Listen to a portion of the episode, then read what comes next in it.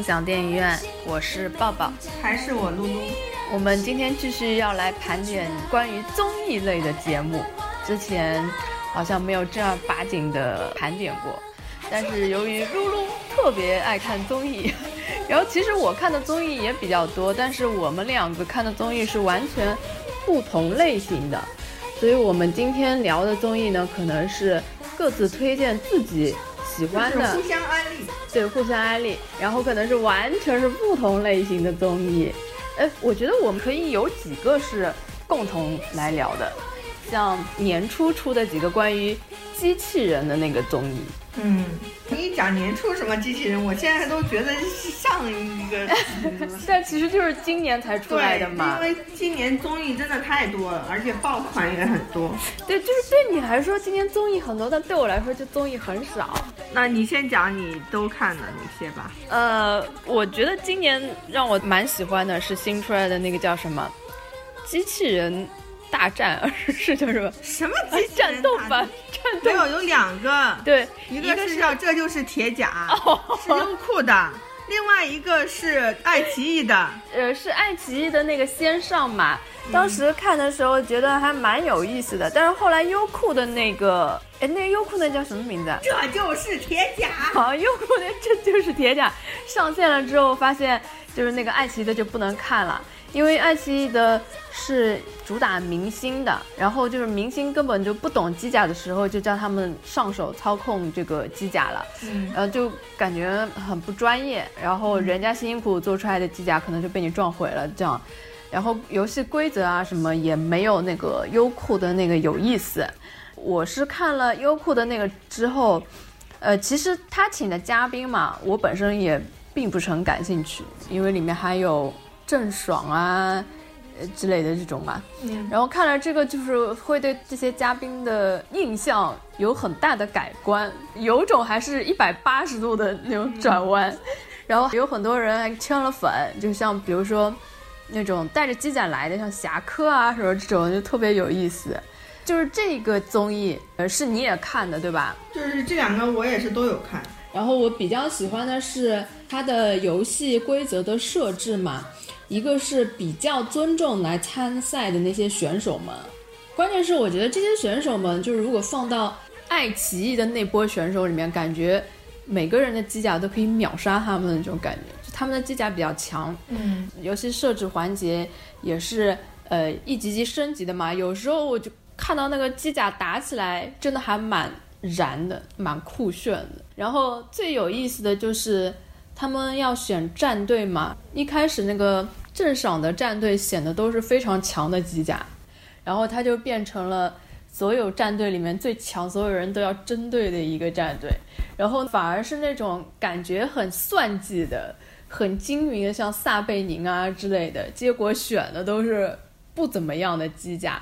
反正通过这个节目，我就感觉人生有很多东西不是你算计得来的，有时候运气跟第六感也是非常重要的。而且有时候你可能就顺其自然，反而会得到呃出其不意的效果。然后这个节目的后期也做的特别有意思，我是很多时候都是被后期给逗笑的。嗯，像那个侠客什么，他不是做成了一个军师的形象嘛，然后经常给那个吴尊出门画策什么的，然后说什么要给他布防什么也什么无影脚啊什么的，那个就绕着吴尊转一圈，然后后期就特别搞笑。反正这个是我开年觉得比较好的一个综艺。这两个我也我差不多跟你看的也是一样的，就是才开始看的是那个机器人争霸嘛，嗯，就是爱奇艺的叫机器人争霸，优酷的叫这就是铁甲。哦，优酷后来一系列的全都叫这就是什么？插播一个八卦，就是这两天嘛，优酷的这边不是在反腐嘛，就等于是在揪他们内部的，就是这种腐败问题嘛。嗯。然后中间就查到了，就是制作这就是这一系列的这个 制作人姓杨，叫杨什么我给忘了。查出来他应该是在中间有严重的贪污问题啊啊，跟那个郑爽谈恋爱的那个不是吧？不是啊。这个节目居然还促成了一对情侣，也是蛮有意思的。因为在这个节目上，其实还发生了挺多小八卦，就是呃，郑爽在节目上突然发飙嘛，嗯那期你看到完之后特别吓人。嗯嗯就我我很少看到有艺人在录制过程中就这么没有形象的，嗯叉着两个腿就骂人了。嗯居然这件事情之后，反而我觉得应该应该就是这件事情吧，促成了他跟这这个节目的一个制片人是吧？反正是一个节目负责人 就好上了。嗯，我不知道这个。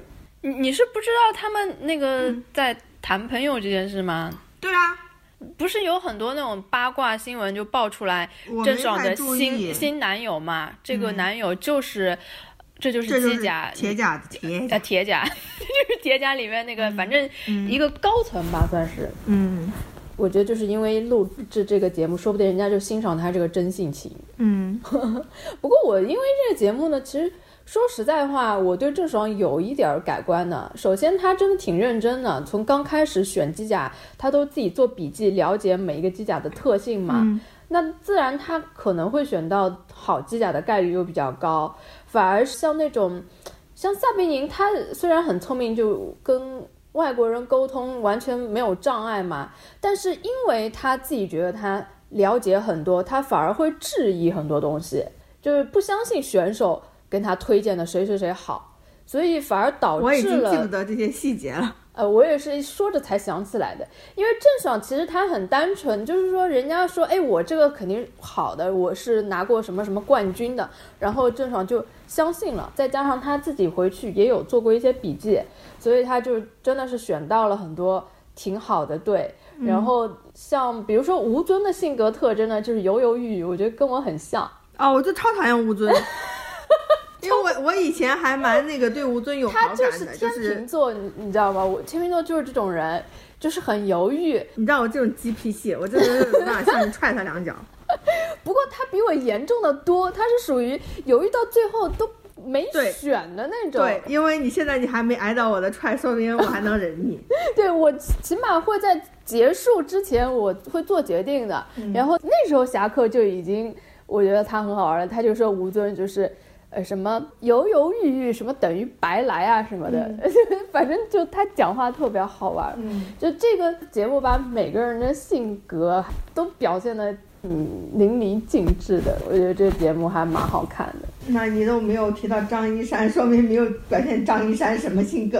对，张一山确实跟他们比起来没什么，因为张一山一开始是一直处于弱势，然后他又想跟郑爽结盟，因为他跟郑爽好像是就一个学校的。对师兄妹的关系嘛，嗯但是郑爽又是那种。特别有个性的，就是你根本猜不出他会选谁的，所以张一山后来也就佛系了嘛。嗯所以他在这方面，嗯，我觉得性格也没特别突出的表现。到后来，他有点像和事佬，因为后来郑爽跟节目组啊，或者跟其他队员会有一些摩擦的时候，他是在中间有点像润滑剂一样的感觉。反正这个节目我觉得挺意外的，就是如果说他有第二季啊什么的，我还是挺想看的。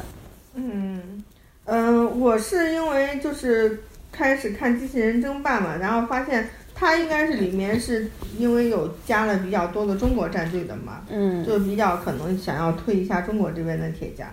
然后我是觉得他们里面的机甲实力应该是整体的会比那个什么弱一点，嗯，比那个叫做这这这就是铁甲弱一点。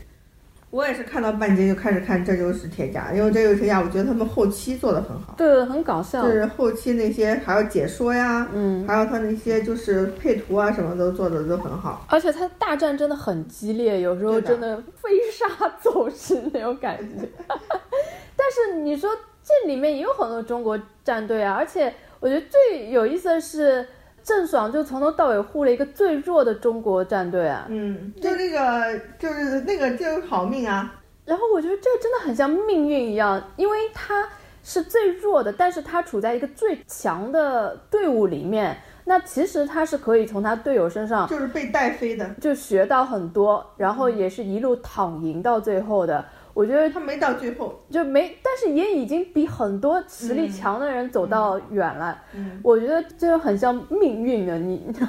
嗯 我觉得如果以后这个中国战队他能强的话，他要感谢一下郑爽。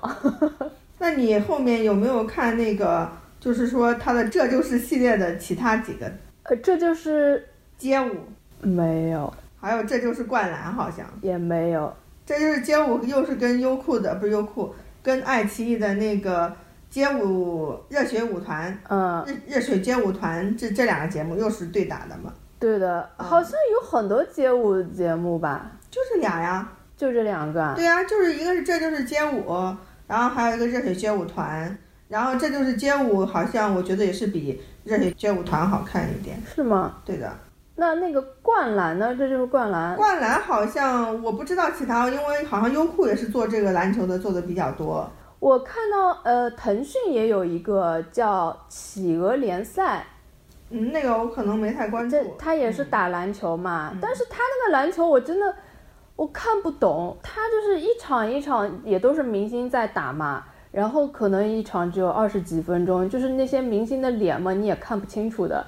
然后每个人上场时间也很少。如果你不是冲着篮球，你是冲着明星去看的，你等于是根本不知道在看什么，你知道吧？然后如果是为了篮球去看的话，我觉得可能那些篮球迷也并不能满足。反正就是综合今年就是差不多算是全年的这三大牌，就是三个那个网络视频网站，那个优酷、爱奇艺跟腾讯这三个网站的综艺上面来说，总体来说爱奇艺的应该是最厉害的，剩下来优酷跟腾讯都差不多，但是腾讯呢就是明显做的有很多是属于就是。呃，我我就是钱多，但是事情做不好的那种。我觉得各有各的好吧，像这就是铁甲，就是优酷的好看一点嘛。我就是说，整体来说，就是爱奇艺做的比较多种类的，嗯，就是它什么都沾了。但是腾讯的也是差不多都都有，但是腾讯就是属于那种，就是他撒出去的钱跟他拿回来的不是太成正比。但是腾讯还做了一些其他类别的综艺，我们待会儿可以聊一下。嗯，就是你刚刚聊到跳舞的嘛，其实优酷还有一个武林大会，也是跳舞的节目嘛，新武林大会。那个是我现在是在讲纯网综，你讲的武林大会，它是有跟东方卫视合办的。呃，我不分嘛，就嗯都聊那个综艺嘛，嗯你就正好聊到武林大会跳舞的嘛是没什么水花的，是吗？我对呀我倒是从头到尾都在看。那是因为有某人你要看呀。其其他对于路人来说真的是没水花呀。真的吗？我觉得看的人好像还蛮多的，因为他请的明星非常多，而且都是一些最近火了谁，他就把谁给请来了。并没有，而且他还有很多，这就是街舞里的一些人。就是人。那些人就是来当导师的嘛。对，因为我以前没有看过武林大会嘛，嗯。我一开始当然就是为了某人去看的，嗯。后来看着看着觉得还挺好看的，因为他是每一个明星给他们二十四小时，嗯，然后一我知道呀。一个导师带一个明星这样教嘛，嗯，然后我觉得他们每个人都实力好强啊，就好像跳的都特别他真的没有什么水花，他总共这么多期，二十二集，总共才有三点六亿的播放，嗯，算多还是少？少就算三十六二十二集才有三点六亿。你看看其他那些火爆的综艺都有多少？那你觉得好不好看呢？不好看呀。因为武林大会这个模式是很早就有的，这个不是他第一届武林大会，嗯他前面的有几有几届，第一届还是第二届的那个还蛮好看的，还可以。嗯，反正我个人还是蛮喜欢看这个的，因为我是属于那种呃选秀类、歌舞类节目从来不看的，嗯这是唯一我看的一个，你就说有没有这个没有那某人，你是不会点开这个节目的。还反正还行吧。那再聊聊其他类型的综艺。反正今年我认为的，嗯，最大爆款就是选秀呀，就是已经爆到又被广电爸爸给注意到了呀。现在就是颜控这种的嘛，这就是你这一整年基本上在看的一些综艺，就是两档的，一档男生的，一档女生的，两个连着的嘛。《偶像练习生》《创造一零一》。一零一，对，嗯，呃，这两个你无数次、无数次的安利了，然后我现在不是正在露露家吗？今天一天已经被他摁着头看了好几次了，我真的实在是看不下去，我不知道是从哪个点能进入到这个综艺里面，我觉得特别尴尬。我是觉得，就是因为就像如果没有你感兴趣的人的话，你是不会进入的。但你们一开始肯定也都不认识这些人啊。我是因为我是先看了那个韩版的，因为我一直追韩国那个团体嘛，所以韩版的我有看呀。嗯，韩版呢是也是这种，因为韩国的这种练习生培训体系时间更加久的，更加多公司嘛。那他们先就是前面几年，一五年还是哪一年就开始做这个 Produce One One。嗯，呃，就是呃，那我们这其实是翻翻他们的版权的。爱奇艺是抄的，哦，没有没有买的版权。哦，但是搞笑的事情是什么呢？就是爱奇艺是盗版的，但是抄的一就是差不多从头从头到尾整个模式流程是跟原版就是韩版的那个是差不多一毛一样的，就是细节还有赛制还有评选啊这种的标准。啊，那这样没问题吗？如果差不多一样，就是它唯一改变的是什么呢？韩版是一百零一个人里面选十一个人出道，那爱奇艺呢就改成了，你看刚才那个标志，它是一百里面选九个人出道，嗯所以这是它最大的不同。其他的比如说就是说什么呃初选，就是说先是这些练习生来亮相，第一集亮相，每个人或者是你这个公司的一个小团体的有一个简短的展示，然后有一个初次测评的你的。呃，就是你自己会给你自己评比一个标准 A B C D F，然后呃第一轮亮相之后，导师们再给你评一个你的标准嘛。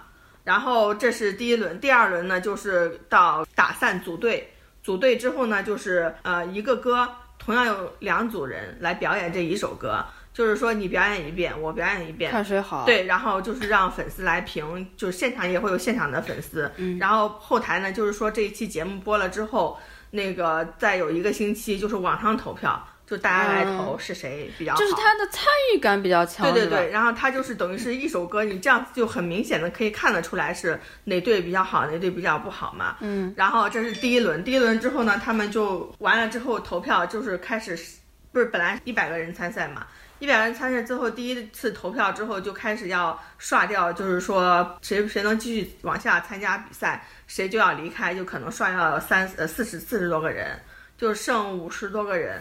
然后再开始进行第二轮比赛。第二轮比赛就是选定主题，就是说你是以唱歌为主的，或者是 rap 为主的，或者是跳舞为主的，就等于是分主题。嗯，然后再根据你分主题，你去参加的这个队，然后再组成队，然后来那个评选哪哪个胜哪个输，然后还是网上还是有投票，就是投票都是给个人的嘛。嗯，所以说网上就搞，就是你的粉丝等于是像以前超女这种投票其实差不多，只不过以前是短信，现在就改成网上投票。反正他就一轮一轮筛选，筛到最后，对，就最后一轮就是留决赛九个就是九个人，就是前九名投票嗯最强的前九名出道。嗯，就是组成，就这九个人可能来自不同的公司嘛，那就把这九个人就组成一个团，限定时间就是他们出道时间就是一年半还是两年，我忘了啊、啊。我觉得这个综艺如会就是这火，对呀，这是这是是爱奇艺就是抄的模式，就是跟原版的差不多。然后同时呢，腾讯不是呃做了第一期女生版的嘛，嗯因为韩国也是第一期也是女生。韩国第一期是女生，第二期是男生，所以腾讯呢开始的时候，他开始播第一集的时候，因为从亮相啊，还有这些导师啊什么的，感觉是跟原版一模一样。结果呢，从第二期开始，他就开始自己发挥了，就是开始跑偏了，就变成了呃自己又搞了一套。就是选的标准，还有什么努力奖啊什么什么，就搞得乱七八糟。你像爱奇艺这边嘛，就会拍很多。为什么我一直会就说翻回来看爱奇艺这边呢？就是他会拍很多，比如说训练的花絮啊，或者是就是私下里就是就大家练习的样子啊，或者是讨论这些舞台啊怎么怎么样。但是腾讯那边呢，就拍的这些就是私下的花絮这部分拍的特别烂，就是根本就是说你很难去。通过这个节目，就是很快的去记住这些人。你要通过他们好几轮的比赛，以及就是说网上很多粉丝啊，或者是什么等营销号的这种宣传，你可能才能呃注意到谁，或者说是像那种你不得不注意的人才会注意。然后，但是整体的人你记不住。比如说像爱奇艺那个偶像练习生这边，我现在可能我能嗯坐在这边一下子说出三十个人。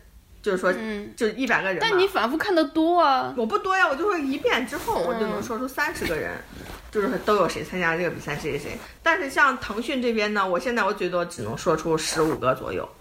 哎呀，蛮厉害的。嗯，因为像腾讯这边，他们后面后面他唯一好的呢，就是出了那个杨超越以及孟美岐还有吴宣仪这三个，我我觉得节目最火的应该就这三个。哎，王菊呢？王菊就是中间小火了一下，但是没，因为她是到二十几就被淘汰了嘛。但是她现在在上各种综艺节目。对呀，但是你现在就是说，如果我不是看太多综艺的话，我也不知道她在干嘛呀。嗯，就是已经那个什么了。我觉得这个东西就是因为他跟观众有互动感，所以才会。就是有点像滚雪球那样，因为你让大家觉得我可以参与进去，然后我还可以影响到选手的命运，所以就会这么火嘛。嗯，但我就不知道它能火几期，因为就像超女这种一样，一般都是第一就是肯定都是越来越不行。嗯，你像像偶像练习生就，反正最火的就是现在，一个是火出来的蔡徐坤，一个是火出来的我就说什么。呃，孟美岐、超越这些人嘛，就是就肯定都是最火的，就是每个节目都是一堆人去参加，但是最火的也就只有 top 的这几个。嗯嗯，就话题度啊，什么各方面的那个流量度啊什么的比较大。反正这种综艺呢，我个人是就真的一点都看不进去。但是如果喜欢的人，可能就会一直追着他们。就是说，这些人，像像我很多周围的朋友，比如看《偶像练习生》或者是《创造幺零》幺，就是。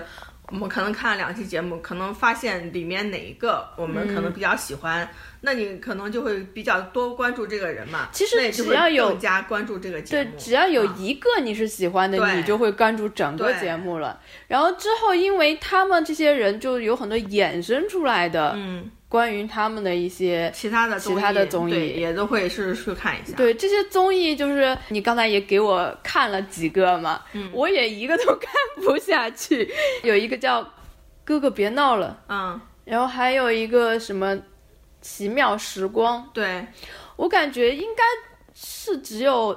你你们你们喜欢这些熟悉感，对对对。你如果说是没有看过这个节目的话，你可能没有那个熟悉感。首先，你光认人就要认半天。对，而且我也不知道什么梗，而且我也。不习惯他们说话的方式，我感觉根本就听不进去他们在说什么，也不明白笑点在哪里啊，或者是看点在哪里。那是因为就是说，你首先你是没有对这些这个节目里的人，你有产生就是兴趣。那所以，那就比如说像你那个看那个任嘉伦上的那些节目，你干嘛又说？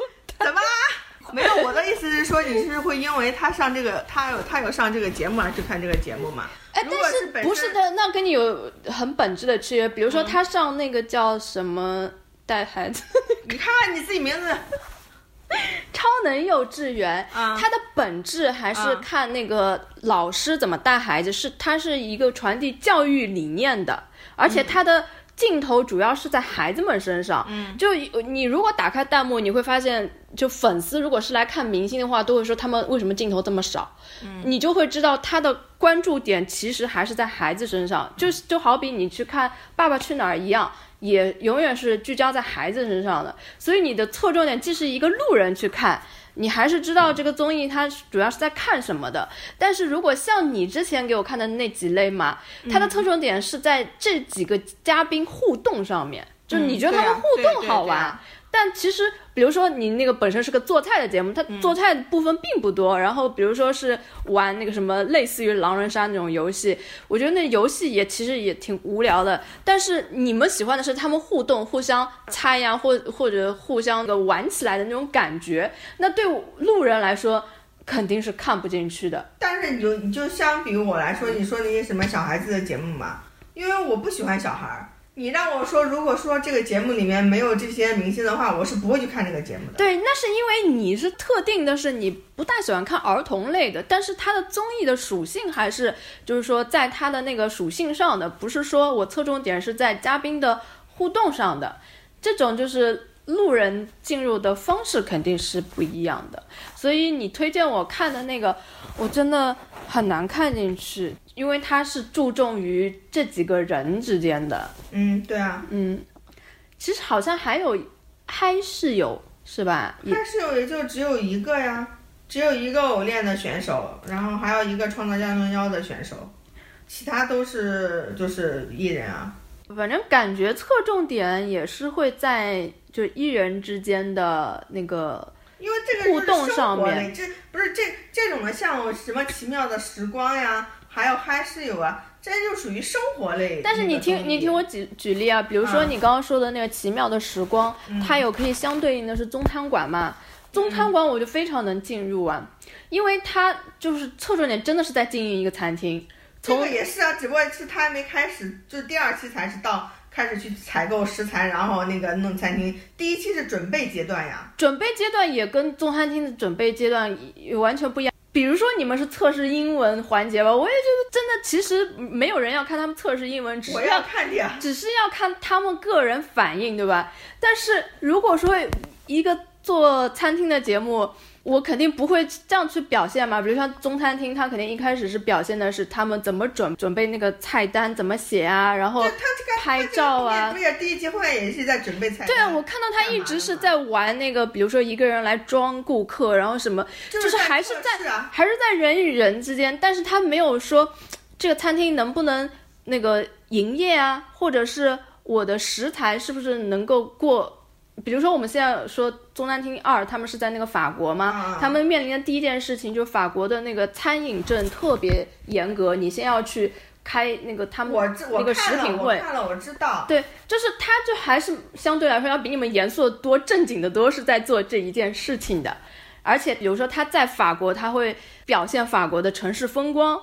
就是每个节目的侧重点不一样呀。对，就是你，因为你讲的那个呢，它就是说是就是偏怎么讲，偏料理类。对啊，就是然后比比如说料理类，它就真的偏料理类，但是你们料理类还是偏人。呃，比如说你后来看的那个《别闹了，哥哥》，嗯嗯，也有它对应的叫饭局狼人杀，就是也是请各种明星来玩狼人杀，但是它的侧重点真的就是在狼人杀。然后我是一个从来没有玩过狼人杀，不知道怎么玩的人，我是通过看他们一整季的节目，现在我觉得我自己很会玩的那那种，就那是你实践了吗？就没有实践，但是就是我能看得懂，比如说我能看你别闹了哥哥，我差不多能知道这个意思，嗯，就是因为看了那一个综艺，而且我知道他们里面有真的很多人是在真的在分析呃对方的心理，然后有没有在演啊什么的，就觉得哦特别过瘾，它是有很，严密的这个也是呀，只不过就推演是。说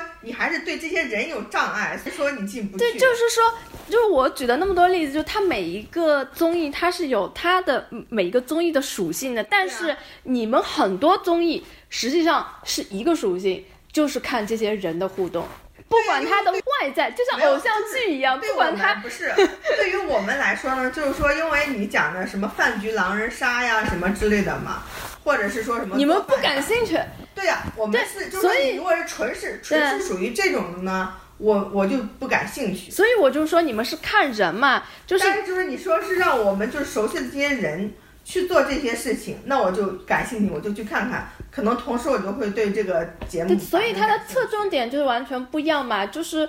呃，就好比偶像剧，无论他的背景是什么，或职业是什么，他最后就是为了谈恋爱嘛。嗯然后你们的这些综艺，无论他是做菜的还是玩狼人杀的，他最后还是为了要表现这几个人，这个人之间的互动。对，这就是重点呀。对，就是我们我们也需要他，就是说这个节目体现就是对啊，所以我就在给你们现在划就是分划分属性嘛，这就是为什么永远这一类你给我推荐这一类，我永远都看不进去，因为它永远是对我来说一个你就是有一个进入障碍。一个一个综艺跟十个综艺，嗯在我看来是一样的，是同一个综艺，是是是这个意思。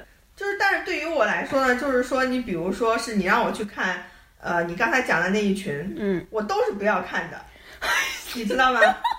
就是对于我来说，就是我的，就是说你让我看，比如说中餐厅之类的，我都是看了可能一集我就烦掉了。所以说你是那种因人去看综艺的，对的，对吧？对的。所以我就说我首先我要看就是这些好玩的，就是这些人对我来说他必须是有意思的人。嗯那比如说是这个人我就嗯不太喜欢的话，那我就不会去看这个综艺节目，因为综艺节目本来就是要体现这个人的呀，不是也体现这个这个综艺。没有啊，是要看他。游戏啊，看他那个那就是首先玩的这些人要有趣啊，就比如说是。玩玩的人也有趣，你不要以为除了你们这些别别人不有趣 但是就是说，像像你刚才讲的那些，我也都有看呀。就是，嗯但是我为什么看不下去呢？就是这些人还对我来说还是不够有趣，你 懂吗？其实我觉得你是我很喜欢赵薇，但是我只喜欢她演小燕子。但是她去综艺里面，我就觉得嗯一般般。其实你不能说他太好玩，但是他的梗是有的。比如说他跟黄晓明相处的时候，他们俩性格就特别鲜明，他就很喜欢欺负黄晓明，他就是一个班级里典型的那种比较聪明伶俐的人，黄晓明就是那种憨厚型的，就一直被他压榨的那种。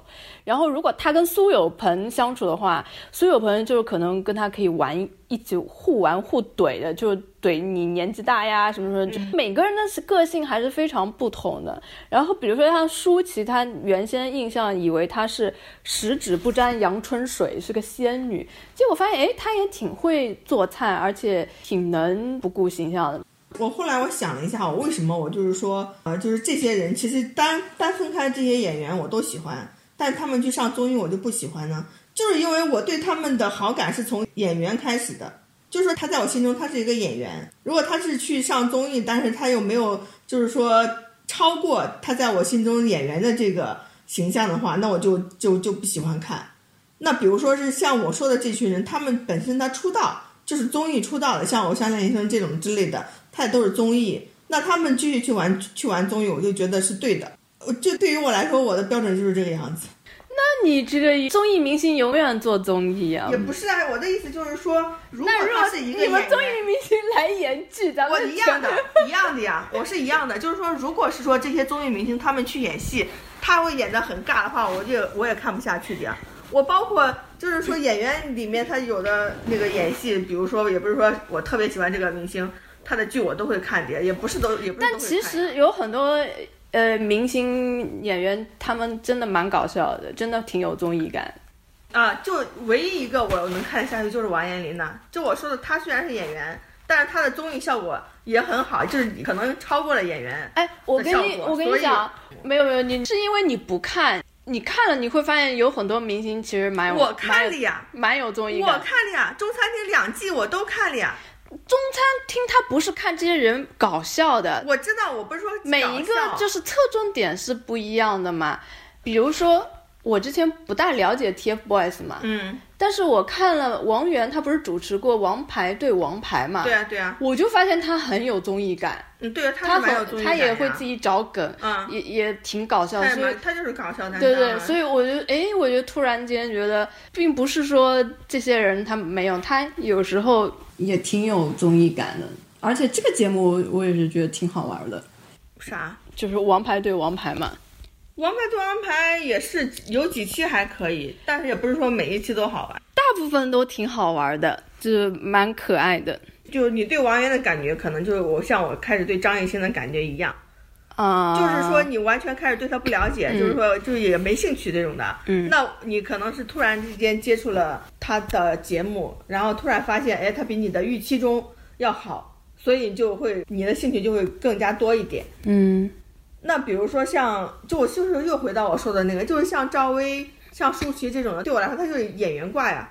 他去这些综艺节目，他的那个表现没有超出他作为一个演员在我心中的表现，那我就这个综艺我就看不下去。但是我看中餐厅，我的点在于他们烧的菜好不好啊，然后他们接待客人的时候是不是尬呀，然后发生一些危机啊，比如说刮台风啊，什么是这种方面呀？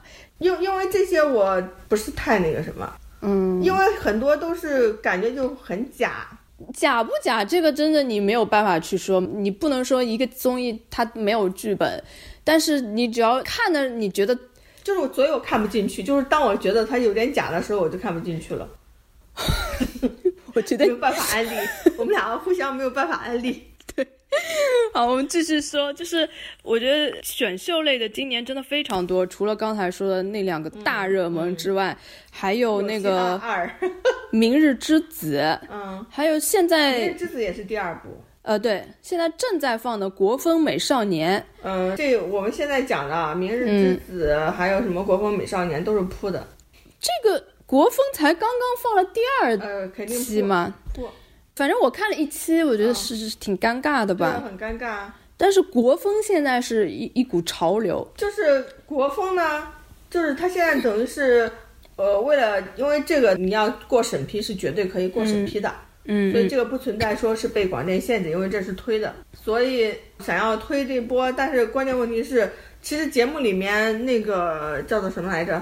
三个那个评委嘛，有有一个是谁也讲的很对，就是他的这种 国风其实有很多是假伪国风，啊，对，嗯，但是其实什么偶像练习生而且什么的关键问题就是说，他的这个就是国风，他那些就是来选来参加比赛的这些人，有很多就是说他的那个怎么讲功力能力没有到你惊艳的地步，所以你就会觉得这整个这不就跟我看偶像练习生一个感觉，就他们一上来也很傻，对呀，就就是偶像练习生，我也是从第一期就是我是抱着要去骂的心态去看的，包包括第一就他们看到第二集我都觉得不行，因就为就是就是这意思呃能力不行，就是他们就是其实并不是说因为能力很好，嗯，他们有可能就是从不好开始的，对的对的。但是他可以，比如说国风，他可以让呃年轻人关注到这一方面。我觉得他的问题不是说这些选手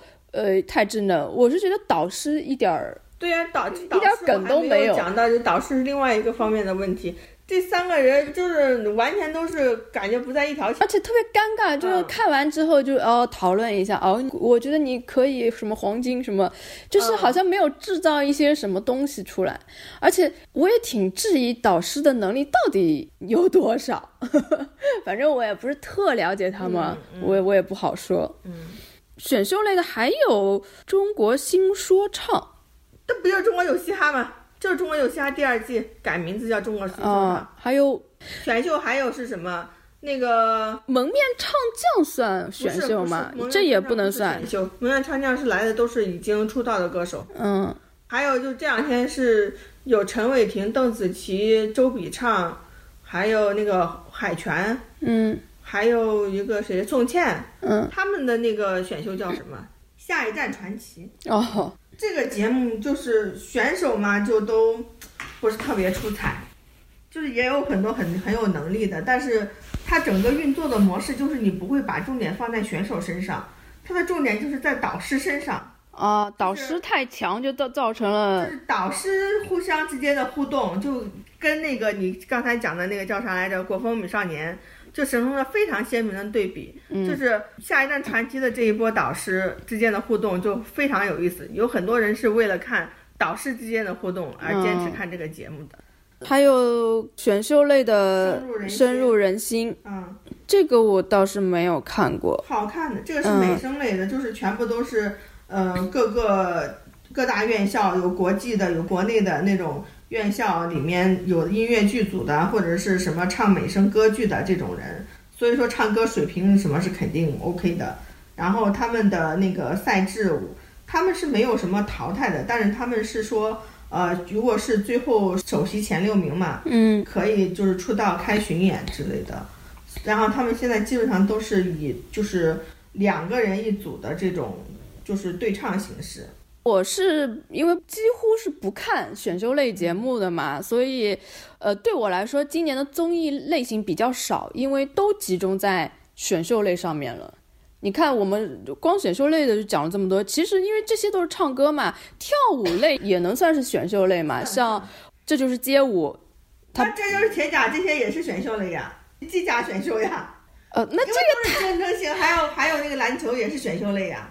我说那就只只说歌舞类的这种选秀类，我看的比较少嘛，所以这就是街舞，就当时很火的时候，我是没有看过。但是因为我后来看了那个新武林大会嘛，他的导师又又回去看了，他的导师基本上都是从街舞里面出来嘛，我我发现啊，这些导师果然很厉害，果然是有实力的。嗯，所以我我觉得可能有些东西是你可以去了解一下的，虽然你并不喜欢这这个类型嘛。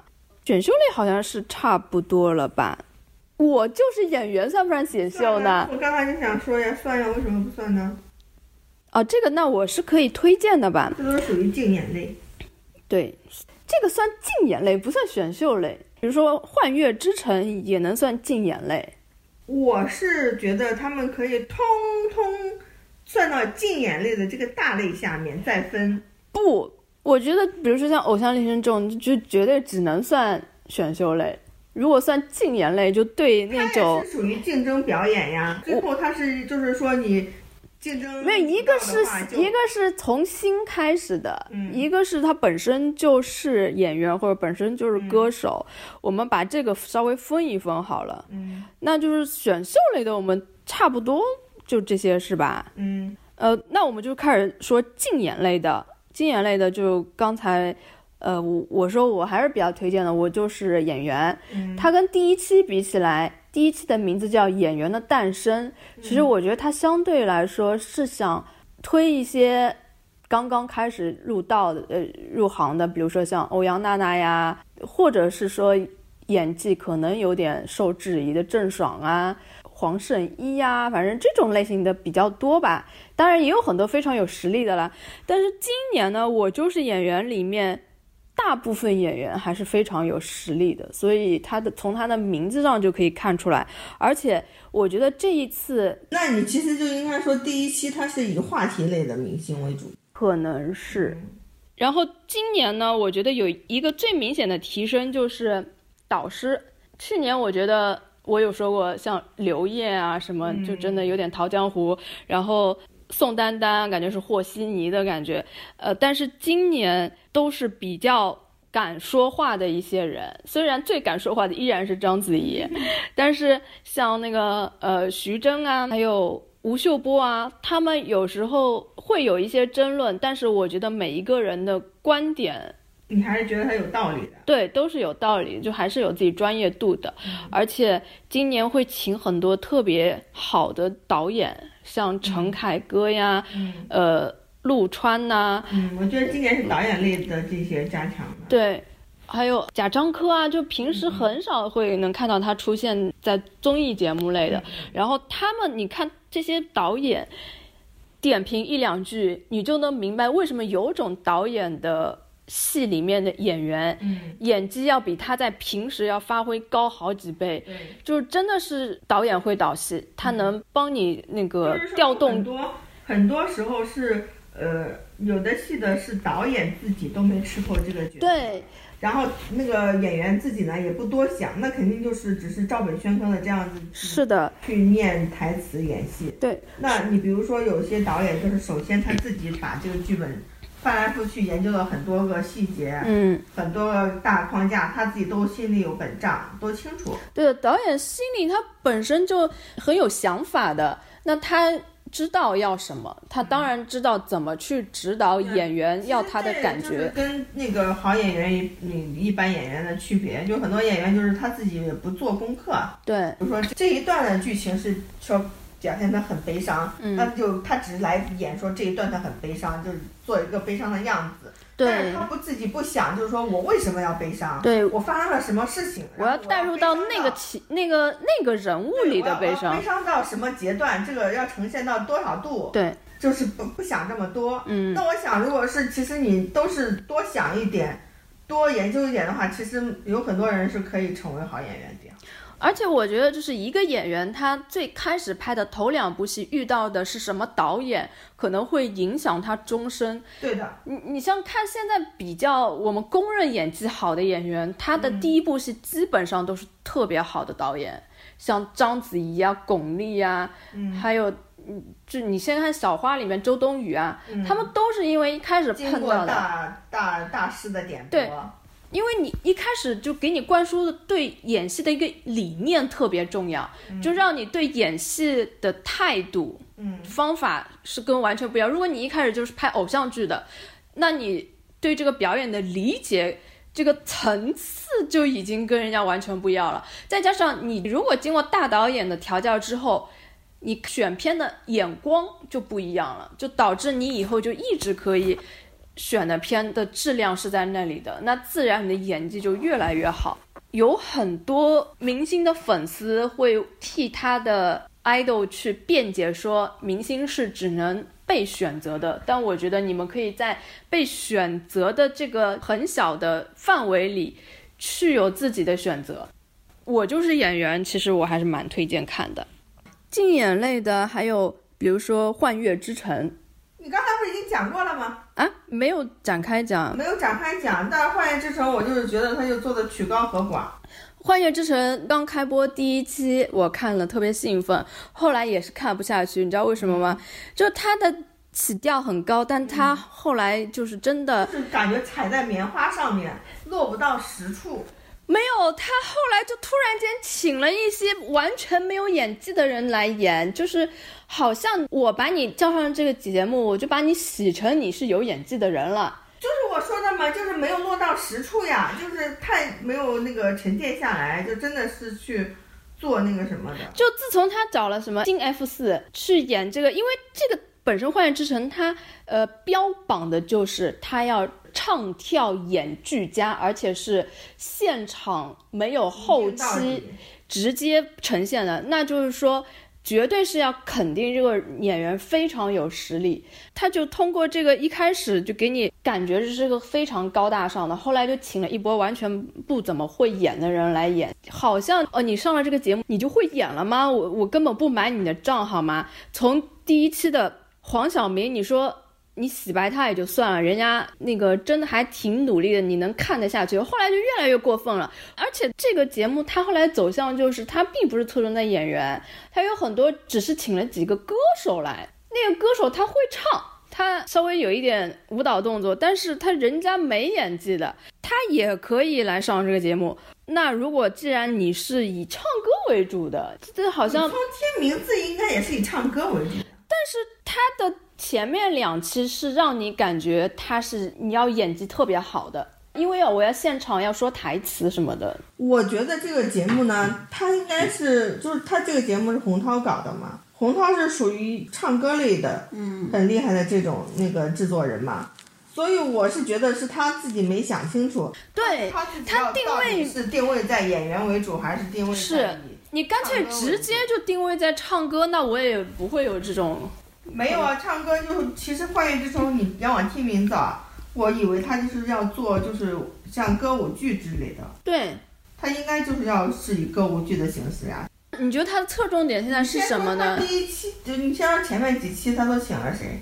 他只请了一个黄晓明，是我觉得是本身我们大众觉得他演技不够的，其他的是任素汐，任素汐是唱歌很好的呀，她演技也很好呀，我知道呀，就是这种很有功底的呀。她选的像任素汐，她就是舞台剧演员呀，我知道她就话他是话剧演员对，呀，就是舞台剧、话剧嘛这些的嘛，所以开始我觉得是没跑偏呀。没有，我觉得是跑偏的。我是觉得他是以如果是以做音乐剧或者是舞台剧的这种形式的话，我觉得他是没有跑偏的。前面是到后面就是越来越多，就是有的是演员的身份，然后莫名其妙的也是来又唱歌干嘛的，就是唱也唱不好，演也演不好。没有啊，他请的大部分都是演员，大部分都是演，比如说后来还有朱一龙、我知道呀，我罗罗云我就熙是，我就是说到后面就变成了就是唱也唱不好，演也不好。他其实第一集开始就大部分都是演员，那可是这部戏不是打着王菲的名义来的？王对呀那不是唱歌的吗？所以这就是这最怪异的一点。王菲，你以为她来是会表演一些什么的，结果她连导师、主持人都不是，她只是一个品鉴官，就等于说人家在彩排的时候，她她在旁边看一看。就是起到这个作用，这就是我觉得他最莫名的一点。而且他每一集王菲会请他一个圈内很好的朋友，有一期他是请了那个黄渤，哎呀，我特别兴奋，想那黄渤会不会露两手，结果他也是坐在那里只是看，只是看，你知道吗？所以我就觉得哦，好莫名。啊，说了是什么沉浸式观演全景舞台。以音乐表演为载体，嘉宾提供创意灵感，以电影制级的音乐故事短片，所以还是以音乐为主啊。其实是一样，不管你说是以音乐为主还是以剧为主，但是他后来请的很多人就是属于没演技的，也是你说。他后来请的也都是属于话题性有有有，就正好那段火的。就是这个意思，就是你明白吗？他那时候请了新 F 四，请了沈月，请了就是在我，我就我根本就看了这些人，我不想去看这个片，这个综艺，你知道吗？他就是为了想要挽救他的收视率，这才是害了他的收视率哈。本来没有没有，他前面呢就是收视率就不好嘛，他就想说我请一些这最近话题度高、有流量的，然后有讨论度的这些人来上，然后就想让大家来就都看嘛，更多的人看。但是他们没有想到，就是说，因为这些人本身能力不足，就导致了他这个节目更加不伦不类。唉，天哪，好吧，所以也难怪他收视率不好。而且我是觉得是因为，首先就是音乐剧的这种形式，在国内目前还是处于一个萌芽状态，就是说不是说很好的群众基础，那就是很多人是看不了这些的，理解不了这些的，而且你制作团队也达不到那个水准。所以就造成了这个节目不行。你如果是说，你像我之前我不是也不怎么看那个音乐剧之类的嘛，但是我是有一次是无意之间点开了有一个美剧，它是类似于音乐剧这种的，叫呃名声大噪 Smash 名声大噪，里面的人我也一个都不认识，但是那个我就可以连着两季还是三季，我全都跟着看完，就是因为里面的人功底真的太好了。对呀。这个《幻乐之城》唱的也很好，也是这样，我一点也没觉得看不进去。音乐也很好，他前面请的真的有实力的人演的片段，我都觉得很好啊，都可能看进去啊。对呀，就是说，所以还是关于就是这个能力的问题。对呀，我就觉得他请的嘉宾就有问题呀，后来，所以就导致我就弃了这个综艺的一个原因嘛。嗯，然后禁言类的其实还有好几个。还有像跨界歌王，因为他也都是明星去唱歌嘛，嗯嗯，这也算是竞演类的，但我不知道他收视好不好啊？不怎么样，因为本来第一季就不是太大水花，第二季更是。他现在已经到了第三季了，就是他让很多人起码知道有些明星唱歌还不错。嗯，不知道，因为我也是看了一两集就觉得没劲，我就没再往下看。那蒙面唱将应该也是属于这种吧？蒙面唱将更无聊好吗？蒙面唱将就是说也是模仿韩国的节目呀，嗯，就是说为了要大家不要去 care 我到底是谁唱的，然后让这个声音本身来讲话，就是说你喜欢就是喜欢，不喜欢就不喜欢。但关键问题是国内搞的有很多，就是说他只要一开口一唱，你就知道他是谁呀，嗯，就是他就算再蒙面，你也能猜得出来他是谁。反正这种也是属于唱歌类的，我也不怎么看的。那就聊那个吧，之前我们提到的那个国风文物类的、文玩类的。对啊，我就说就是关于什么文物之类的就多了起来呀。嗯，今年有一个国家宝藏。国家宝藏是今年吗？不是去年。国家宝藏是去年的。应该是去年吧。哦，今年的马上要上了。国家宝藏是去年的，就是因为国家宝藏之后就开始噼里啪啦上了一系列文物类的。那我就国家宝藏我不归到今年，我说不了它。为什么？你不是说它不是今年的吗？但是我想说它呀。你你去年没讲过国家宝藏吗？我记得讲过呀。没有没有没怎么讲。那你让不让不让我说？啊，你爱说就说。那你要说哪个文物类的呢？就这一后面这一段嘛，什么我我在故宫修文物，还有那个那个不是综艺上新了故故宫上新了。上新了故宫。上新了故宫不是我在故宫修文，还有什么博物馆之夜？啊，博物馆之夜还蛮小众的，我像我这个表里都没有列到它。我本来以为上新了故宫会是像博物馆之夜这种类型的，是属于文化类的嘛。然后一看他请的嘉宾是这种流量型的嘛，然后我就觉得流量型的明星能聊什么呢？就不可能像方景龙啊什么的能帮主持人聊点文化呀。我就觉得不是呀，上新了故宫就是。应该是在推荐故宫的那些文创产品吧？就所以你听我讲讲呀，就一开始我以为它是文化类的，然后我看到他请的嘉宾之后，我就退缩了，我就觉得他是一个胡搞。后来呢，实在忍不住，我就等他播了已经三期了，我再去看了一眼，发现它是一个真人秀，它就是有点像真人秀，因为它里面每期会有不同的嘉宾，固定的是。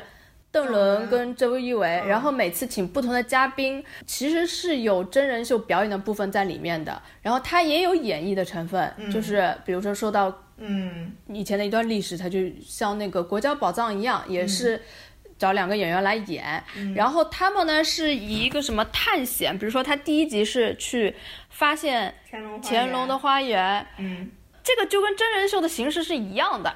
就是我两个人去探险啊，走啊，发现什么呀，什么，这就是以真人秀的拍法来拍。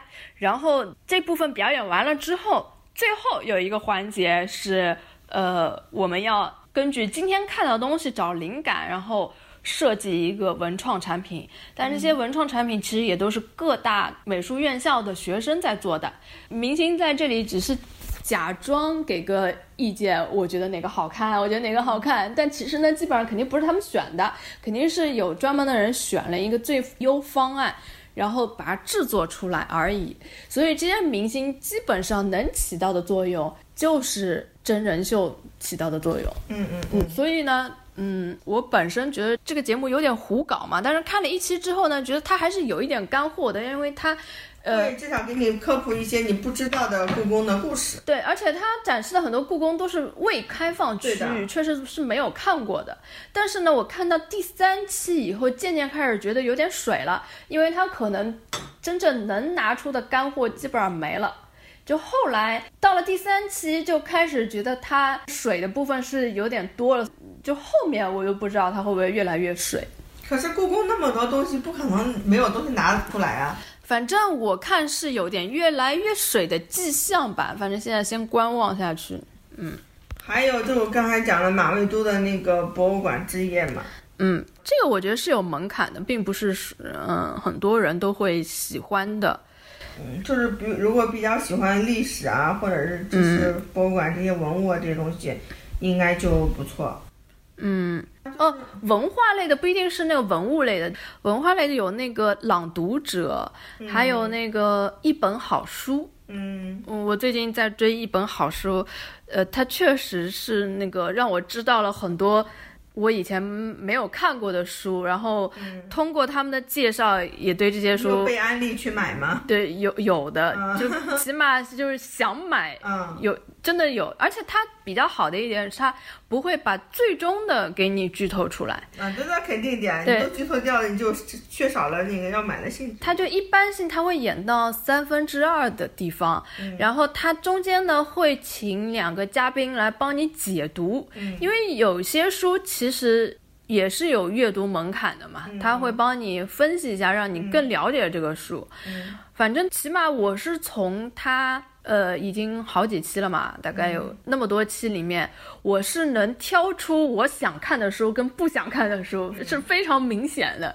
呃，是属于长知识的这种节目。嗯，你知道我最近在追的另外一个叫啥吗？嗯，其实他怎么讲我不知道，就是说纪录片应该不算在综艺里面。嗯，就是有一个奇葩的纪录片，就是以非常综艺的形式来表现纪录。哦，我知道什么。历史那些事儿哦，对对对对，真的是蛮好玩的。可是我就不喜欢这个，也就是不喜欢这种老不正经的这种。因为我觉得他的知识点特别少，这就是一这种搞笑的小故事来讲的呀。我看的第一期是苏东坡，是吧？对对对。我觉得他根本没有介绍到任何知识点。然后后面又在那个服役，还有那个什么。乱七八糟的魏晋，我就前几天看是魏晋名士那一期，呃，就是他也是要找一个人来演，嗯，但因为他讲的太浅了，他讲的就是浅的呀，就是但是就引起你的兴趣嘛。好吧，我就不是很适合我。可能我看他第一期，我对苏东坡太了解，我觉得他讲的是小学生都知道的的那种东西，嗯所以我就觉得嗯，知识点比较少。我还是喜欢看那个干货比较多一点的那种节目。但是这种呢，就是属于那种比较偏那个综艺画风的嘛。嗯，纪录片里面的，说是他说说他是纪录片里的泥石流，因为他表现形式就比较各种多种多样嘛。你想不到他下一步他又要干嘛，做什么妖那种的。我觉得他有点太想讨好年轻人了，包括画很多漫画了什么。我觉得这是好的呀，因为你首先要引起大家的兴趣，你才会更加就是说涉猎到这个里面。你涉猎到这个里面，你可能才会那个看到更多的一些深入研究的一些兴趣啊。你如果连涉猎你都不想涉猎的话，那就没戏了呀。好吧，那就文化类的就先聊这几个吧。然后还有一类呢是那种悬疑侦探类的，最火的呢就是那个《明星大侦探》。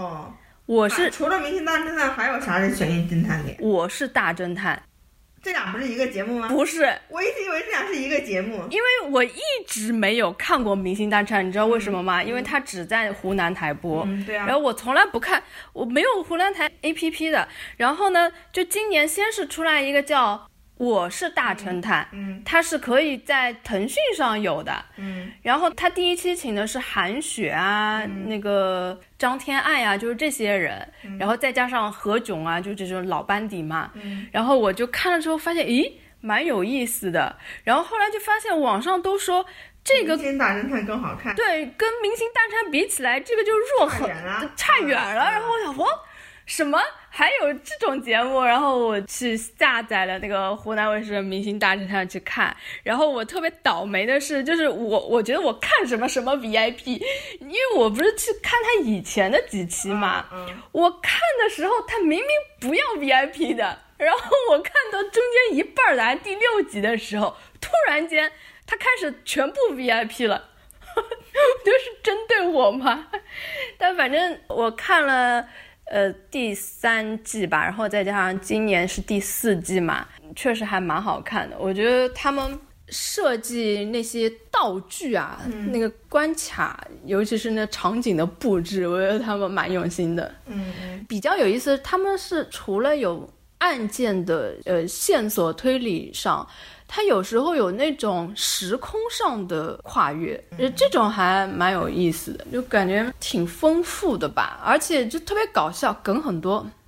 像这种就是你虽然你可以是为了明星去看，但是说你一个明星都不认识，你还是会因为他的互动被逗笑的，就真的哪个呀？就明星大侦探呀，我就看到睡着呀。我就跟你说呀，睡着，而且我以为是我一个人这样子，后来我发现我周围好几个人都是这个样子。怎么可能啊？真的呀？它里面这么搞笑，就是很容易睡着呀。我中间已经有好几次，就是不止一期，好几期我都是睡着。你是跟广大群众是反着来的吧不是啊，？也不是我一个人呢，我周围好多个呀。难以理解，我难以理解。那我也难以理解啊，就是我有几期我是觉得，就是看片段的时候，网上不是有很多那种片段嘛，嗯，我看片段的时候觉得，咦，蛮好笑的，蛮好玩的，我就去看。然后开始从头看到尾的时候，可能也就看个二十多分钟，我就睡着了。但是他们一般性这个节目刚开始就会很搞笑，因为刚开始是互相介绍人物的时候嘛，嗯对啊一般搞笑都在这个桥段，因为后面都是蛮严肃，要去找线索啊什么的。其实前面蛮搞笑的呀。但是我不知道为什么呀，这我都可以都会睡着。我就说好多期，因为里面有很多我喜欢的人嘛，我也会睡着。我不懂你的点在哪里呀、那我也不懂呀，他就是看不下去呀，就是就是就好。我我我我后来发现我是被他们那些人名给搞的障碍。他人名虽然是蛮搞的，但你不用而且就是你不记人名也行啊。我只有一期，我好像是从头看到尾，我没有睡着，好像是有一对双胞胎，是你说第四季是吗？好像是就是无无名岛那那个无人岛，啊，对对对，它是四集要全部看完是一个完整的故事。好像是吧？啊，不是，那我就是中间睡着了。就是看到这个双胞胎这个揭秘之后我就睡着，因为监狱啊，揭秘，啊啊啊！然后我就觉得没劲了，然后就又睡着了。逃出无人岛，哎，对对对对，他要看到第四集才会揭秘，哎，就是中间我已经就是没兴趣看后面。哎，所以说就是我们两个安利的没办法安利，因为互相互相综艺女人南辕北辙。就没有说我们俩一致可以坐在一起看完的一个综艺。那那个呢？呃，就是传统类的，像《极限挑战》，我还是一直要看的。反正每年出，每年都。你是说那个黄渤什么？对啊。哦，不好意思，我照样也是不会下去。你 你还是人吗？难怪你要看土偶这种这么无聊的。你才无聊呢！你真的好挑战不是？因为我为什么这些看不下去呢？因为《极限挑战》也是翻拍韩国的呀。我知道。我都看过韩国原版的，我就这些我就都看不下去的。就是我知道后面就要又要干嘛了，所以我就。那你们创造一零一不也是吗？人不一样呀。那好了，这人也不一样啊。故事是一样的呀。我这边的人不一样，所以它产生的故事也是不一样。没有，我说它故事很多都变掉了，不一样的好吗？而且我们中国版的人跟人之间的互动多有意思啊！赤裸裸的互相欺诈，你以为韩国的不激烈吗？人性的欺骗，那个才是更加欺骗。不是你去看看，哎，我又要安利了。你去看看老罗的那些那些综艺，你真的看完之后，你真的这些都是觉得浮云，好吗？没有，关键是我们这几个就确实是演技派，他们演什么你信什么，你知道吗？就是你真的哦，老罗的那些他是不演的，他就他就确确实实就是那个样子。你去看《新西游记》，真的。会疯了好吗？我不管你韩国的有多好看，但是这个它也是好看的。我也是看了 N 遍，试了 N 季，我看不下去啊。这个只能让观众来评判了啊！到底是图谋日常练习之婆婆妈妈不知道在干嘛的事情好看，还是看极条好看？那肯定还是我这边啊！我还是站我这边，就算你那边再好看，我也看不下去啊！没办法。哦，我知道为什么，还有什么就是，嗯，极限挑战这几个人我也不是，不是我的菜，你知道吧？就是你像你们很喜欢黄渤呀，很喜欢什么黄磊呀，很喜欢孙红雷呀。我们又不是看他们的脸的了，是他们确实很好玩呀。对呀，但是我就是，就是对这些我都是一般般，OK，我也不讨厌他，但是呢。极限挑战开始对我最大的一个障两个障碍呢，一个是王迅，一个是张艺兴，就有他俩我都不想看。我看到王迅我就讨厌，讨厌的要死。然后张艺兴开始我就觉得好无趣，但是张艺兴在《偶像练习生》里面我就觉得，哦，他真的好努力。主要是因为有你那些偶像练习生。不是呀，因为我是在看《偶像练习生》的时候，我只认识张艺兴呀，我其他人我都不认识呀。哎呀，唉。咱们又什么完全又是尬，我们俩就是尬，就是说完全不在一个频道。就是讲到一半很想去打一架他回来。而且我觉得吉条他有的时候其实不只是搞笑，他有时候非常感人，好几期我都看哭的那种，就一个综艺看哭，真的是这样的。我只能说你没见识，请有共鸣的观众给我留言。因为我就是之前 你看图我就有见识是吗？是啊，我就是说。我就是说那个什么托，我是带着吐槽的心情去看的，但是你现在看的如痴如醉啊！对，我都我都能黑转黑转粉。哎但是像极挑这些的，我开始是带着就是说，哎，韩国版的不错，中国版应该也还可以，那我去看看吧。但是后面我都看不下去。哎呦，我也可能我只是就是前面那个点我 get 不到，我就没有再继续看，可能是这个原因。但是就是像韩国版的那些，就是什么。新西游记啊，还有两天一夜呀，还有这个就是韩国版极限挑战呐，就这些我都看得下去，而且都是语言都不通的，我还都能就觉得很好笑，因为真的好多部分都是，哦，简直像疯了一样。其实我真的很想不通，你们这些一直因为韩国版觉得韩国版好而不喜欢中国版这些翻拍版，结果却喜欢看土偶剧。对啊，我也不理解啊，就是说。那个就是极像极限不是极限挑战，像国内不是很多都是抄韩国的这个节目嘛？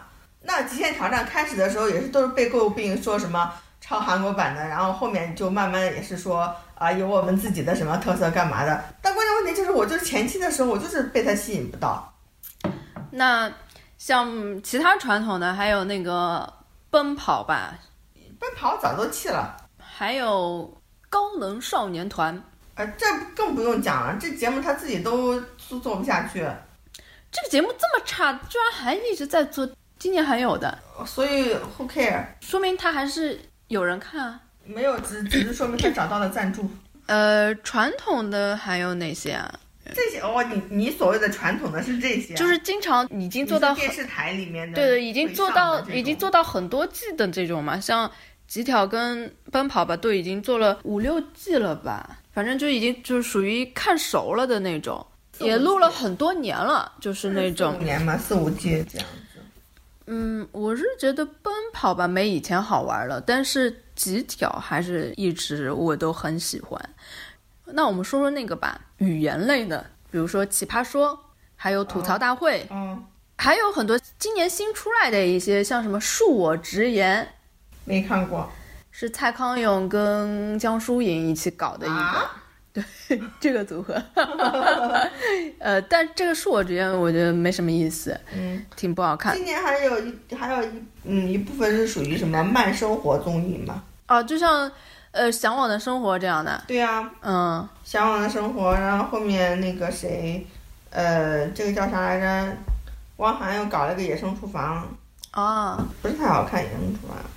反正我是觉得《奇葩说》还是蛮好看的，嗯，奇葩说还行，但是那个什么就不行，吐槽大会，吐槽大会我是一直我觉得尬。我一直 get 不到他的笑点，尤其是今年有很多吐槽大会的嘉宾到奇葩说里面去做客嘛，就 就觉得果然是奇葩说更好看一点。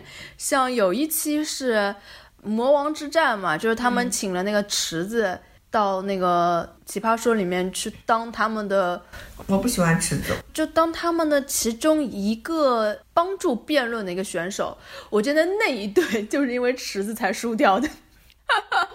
就我觉得如果没有他的话，就不至于这么惨。而且就是听了他的讲话才知道，原来是奇葩说里面的人逻辑多么清楚。对，就是吐 原来吐槽这这么简单，就真的没什么逻辑可言的。然后再加上李诞不是这一次的算是评委，评委之一嘛，嗯就李诞真的一点都不行，就是轮到他说话，他就一直往后退缩的那种，嗯不像其他人就真的是侃侃而谈。所以一相对比，就觉得哇，还是奇葩说就比那吐槽大会好看多多了。呃这是我们今天讨论了一一集的差不多唯一的一个共同点吧。我觉得这可能是南方人的共同点，因为我们根本就 get 不到吐槽大会它笑点我不是南方人呐，啊，我真 我是中原人士啊，我是河南人的好吗？北方好吗？哎呀。不要搞什么地域论，这根本就跟地域没关系。唉，我是觉得吐槽大会为什么无聊呢？他们好几个嘉宾不是轮番上去发言吗？每个人的观点几乎是差不多的。因为剧本都是同样的人写的呀，这就是吐槽大会后背后的人写手写他的他。可能是不一样的人写，但是他是等于是一一套东找的。槽点就都是这些槽点。对对对，然后是分给不同明星讲讲，所以讲出来实际上是差不多的，嗯，就觉得没什么意思。偶尔会有几个小哦，我想起来你为什么会觉得董岩磊眼熟了，因为他上过《奇葩说》，哦不是有一期是讲什么要跟家里什么到底报喜不报忧什么那一期哦，真的吗？他有发言吗？他有呀啊，一会儿给你翻出来看。哦，哦，对的，还有一个女的，也是那个团队里出来的是吧？反正那一期来了一个男的，一个女的，都是那我种不知道那女的是谁，应该是一零一里的，王珏不是一个小美眉。不知道。哦，那说明她是那个团里面聪明的人吗？你是说董岩磊吗？啊不是呀，董佳磊他是在《偶像练习生》里面是以能力不行、傻，然后搞笑出名。那为什么把他发到奇因为他是？搞笑呀，他的讲话很搞笑呀，就他性格很好，哦，但是他发言不搞笑。就他是一个性格很好的。嗯，好吧。语言类的，好像我看的就是这两个。那我觉得我们差不多几乎把今年一些比较火爆的、比较受到关注的都已经有讲了。旅游类的综艺没讲，哦，对，哎，今年没什么旅游类的。妻子的旅行呀，哦，对对对，哎，我居然把它给忘了，这个很好玩。对啊，主要是你没想到这几个嘉宾放在一起会这么有化学反应。其实今年这种形式的综艺有好几个，就是说一拨人是在外面，嗯，就是做任务的，然后有一波人是在后面观察观察的，对这样，还有一个就是我家那小子，对的对的，先是这个火了，啊，而且他其实是没有预料到的火，嗯，因为他其实应该成本不是很高，然后是是妈妈或者是阿姨啊什么在后面看，嗯，这个我看了一两集，我倒没有觉得它特别好玩在哪儿，但是妻子的旅行是真的很好玩。我觉得最好玩的一点是在哪儿呢？比如说像谢娜，她不是丢三落四的嘛，嗯，然后就在还没有放片段之前，张杰所有说的预预预预设全全部就下一秒就是说，哎他会不会忘钥匙？然后他会不会行李箱没拿？然后结果放出来就全部一一印证嘛，就就觉得哇塞，太有意思了，就是说明对他老婆真的太了解了。然后像比如说像那个应采儿模仿陈小春，就巨像巨像，就觉得特别好玩。然后还有像那个丽莎，就是。一开始会觉得她是一个，因为她看上去就跟那年轻人感觉很不一样嘛，嗯，最后发现她骨子里其实是一个小公主，而且她其实释放自我到了国外，其实是很受外国人欢迎的那种。你是说郭晓东他老婆？对对对，就很很女神级别的那种，就特别反差什么。这个节目我觉得还蛮有意思的嗯哦，阿雅的那个嘛，啊，奇遇人生，对呀、我觉得这个是蛮好看的。嗯，但我这个为什么我没看完呢？是因为他之前去的几个地方地方全都是国外嘛，然后嗯我不能 一边做其他事情一边当背景音乐来听，对，一直在讲英文，我就没有办法盯着他看嘛，嗯所以这个没有看。我看了一集，就是追龙卷风的那一集。嗯，今年其实旅游类的综艺少了很多，去年会有。花儿与少年啊，还有姐姐的花样旅行，嗯，花样姐姐，嗯，花样姐姐今年好像都砍掉了，嗯，所以变妻子的旅行了。也蛮好。湖南台还是挺会想招的。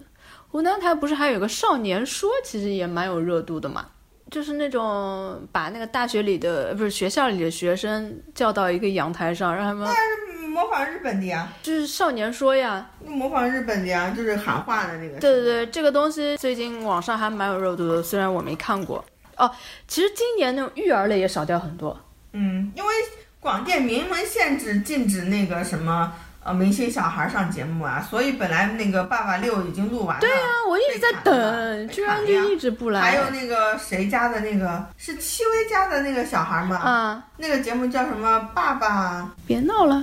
不是什么爸爸别闹了，就就反正也是一个类似于这样，也是被砍呀。以前还有什么爸爸回来？我就想要，就是说，我想一个那个，嗯，综艺，就那算是综艺吧。我是想说，就是说，做有一个综艺呢，就是这样子，嗯，广撒网，招募写手，招募编剧，招募素人演员，然后大家来投票。就比如说，我有一个什么剧本，就类似于像众筹之类的。然后那个有一个什么剧本，我觉得不错，那我现在可能两分钟或三分三分钟的时间吧，来阐述我这个故事大纲梗概，然后来讲就是说我的那个呃拍摄，比如说我要拍这个片段的预算是多少，然后大家来众筹，就是说来投票要不要拍，然后再决定呃请谁来拍，然后那个可以开始的时候从一些比较小牌的演员开始。到后面就是找一些就是说大牌的来拍这些，就是等于这就等于选编剧了。对啊，就因为我觉得现在为什么国内的片子有很多就是拍不好，就是编剧不行呀。还有因为现在不是很多都是已经，你想想光金庸的被翻拍了多少遍，现在又要开始重新翻拍那个神雕，因为神雕侠又要又要开始翻拍了，嗯还有连那个什么呃王子变青蛙这种也要翻拍。《流星花园》已经翻拍了多少遍不讲了，就是说为什么我们国内感觉好像就是剧本这么枯竭，你宁愿是一遍又一遍的去翻拍这些乱七八糟，你都不要想一些新的，就是因为大家不知道这些新的能不能行，那你还不如直接搞一个平台，搞一个节目，就是说大家来选，就是说可以觉得 OK 的新的剧本。那我觉得会有很多这种写手去参加，对的呀，对的呀。但是因为写啊，包括前面一段不是，呃，好像这个片子已经立项了，好像是一心立项的吧，一心娱乐做的嘛，就是之前，嗯、是也是几个粉丝算是喜欢女明星的那些粉丝嘛，不是在为国内的那些演技实力派女明星，但是有了一定的年纪，所以接不到很多好的角色嘛，所以这些那个粉丝就在为这些女明星叫屈嘛，就说为什么国外的，就是同样一个年纪的女明星，比如说美国的或者是韩国、日本的，就都能演女主，就是呃一个非常，比如说是政治系、政治类型的剧啊，或者说是就反正很多不同的题材，不限于演什么婆婆妈妈这种家长里短的。但是国内的很多女明星到了一定的年纪，就只能演妈妈。所以他们那些粉丝不就又传了，就是自己在那边胡扯的剧本嘛，嗯就说要演什么四个或者是五个女生生活在一起，然后这样的什么乱七八糟发生的故事嘛。后来不是就被那个陈数还是谁看到了嘛，就都在那边转嘛，就变成了从粉丝胡扯，真的现在变成了就是立项，被他们这个陈述的公司就是就是一心娱乐吧，就是之前鹿晗的他们这个公司，就说买你的创意，然后你来写剧本，嗯，然后可能最后会剧本如果传的好的话，可能陈述啊，或者是曾黎啊，就是他们呃粉丝自己想象中的，就是想要请的这些女主演来出演，可能真的会实现。那 B 站很多这样的人，就他们就他们特别会剪辑视频对呀、，对呀、对呀、就是就是这些人里面其中的几个，有的在讲，有的在那边做嘛，不是有海报都出来了，还有剪剪辑出来的那种。但老实说啊，就是我们为什么喜欢看 B 站那些剪辑？老实说，还是因为有很多挺狗血的。其实有时候就喜欢看狗血，但是这些狗血真的，一正儿八经拍成正剧了，你又觉得它很傻。不是呀、你首先就是说你说的什么，因为很狗血，所以我们很喜欢。嗯但是我我不觉得有些它狗血啊，我觉得它有些剪得出来，它不是因为狗血我喜欢的，就是它剪出来的那个范儿我喜欢的。就是这东西，我跟你说，真的很是很神奇。就比如说你选的片段，它基本上是你最喜欢的那个片段，或者他演技的高光时刻，然后所有的这种片段剪辑在一起，它就变成特别像一个大片一样。但是你实际拍出来就会就不一定是这么你没有。你没有理解我的意思，就就是我网上就是说大家自己剪的这些呢，它只是就是说把。嗯，可能他的这个表演的这一部分给剪在一起了，嗯，那但是有的时候他只是剪的这一部分，你觉得还都不错，但是其实呢，他整个故事就是整个剪出来的也都是非常感觉很牵强的呀。嗯，对的，它不是那个，就是像你顺畅的、正常这种演出来的。嗯那我的意思就是说，如果是你的剧本真的不错，你就就如果是有这种类型的节目的话，就是这种类型的综艺的话，你就去参加比赛呀。啊样这是比较难这让大众来检验你到底这就不是 OK 啊？人才比较难找，不像找唱唱歌跳舞的会的人比较多，或者甚至辩论的人都有可能比这个多。我觉得这个人才倒不少，只不过有很多人是少这个平台，因为国内现在已经像影视制作已经有一个怪圈，就是说，就像我之前讲的，开潮汕火锅店是一样的，就是打那个什么牌，安全牌。嗯，你比如说，就是我看到这几个嗯演员或者是这几个编剧的剧，我就是会买它的。嗯，我然后其他的，比如说你再好，但是嗯，可能市场顶上不知道你。但我你知道我有一种什么感觉？我觉得就是现在你看到的网络小说稍微好一点点的都被拿去拍了。就是有些我觉得就网络小说写的根本不好，都拿去拍了，对啊，就说明真的没了，都被挖没有，就网络小说呢，这些剧翻拍呢，有些纯属就是为了蹭热度，那有很多是把小说给拍烂的，没有认真去拍。但也有很多本身就挺烂的，其实。是啊、但是我的意思就是说，还是有很多那个，比如说比较，就是刚才我讲的这种的，他可能他的想法创意都比较好，只不过是苦于没有人去认真做这个事情，没有去开始把它推展开。那比如说有一些我们觉得可能还不错的小说，它现在可能还没被翻拍，只不过就是说这个题材，可能大家觉得跟现在市场上现有的爆款相去甚远，也都不会那个有。嗯，因为谁都想要想要，就是说投资下去就有收获，不想说，嗯，面对一个不太未知的。我觉得你这个想法就是，如果有这样，那肯定很好了。但是就是可能操作起来有点难，因为我觉得写东西这种东西，它不是说可以给你几天你就能写出来的，它是要一个长时间的积累。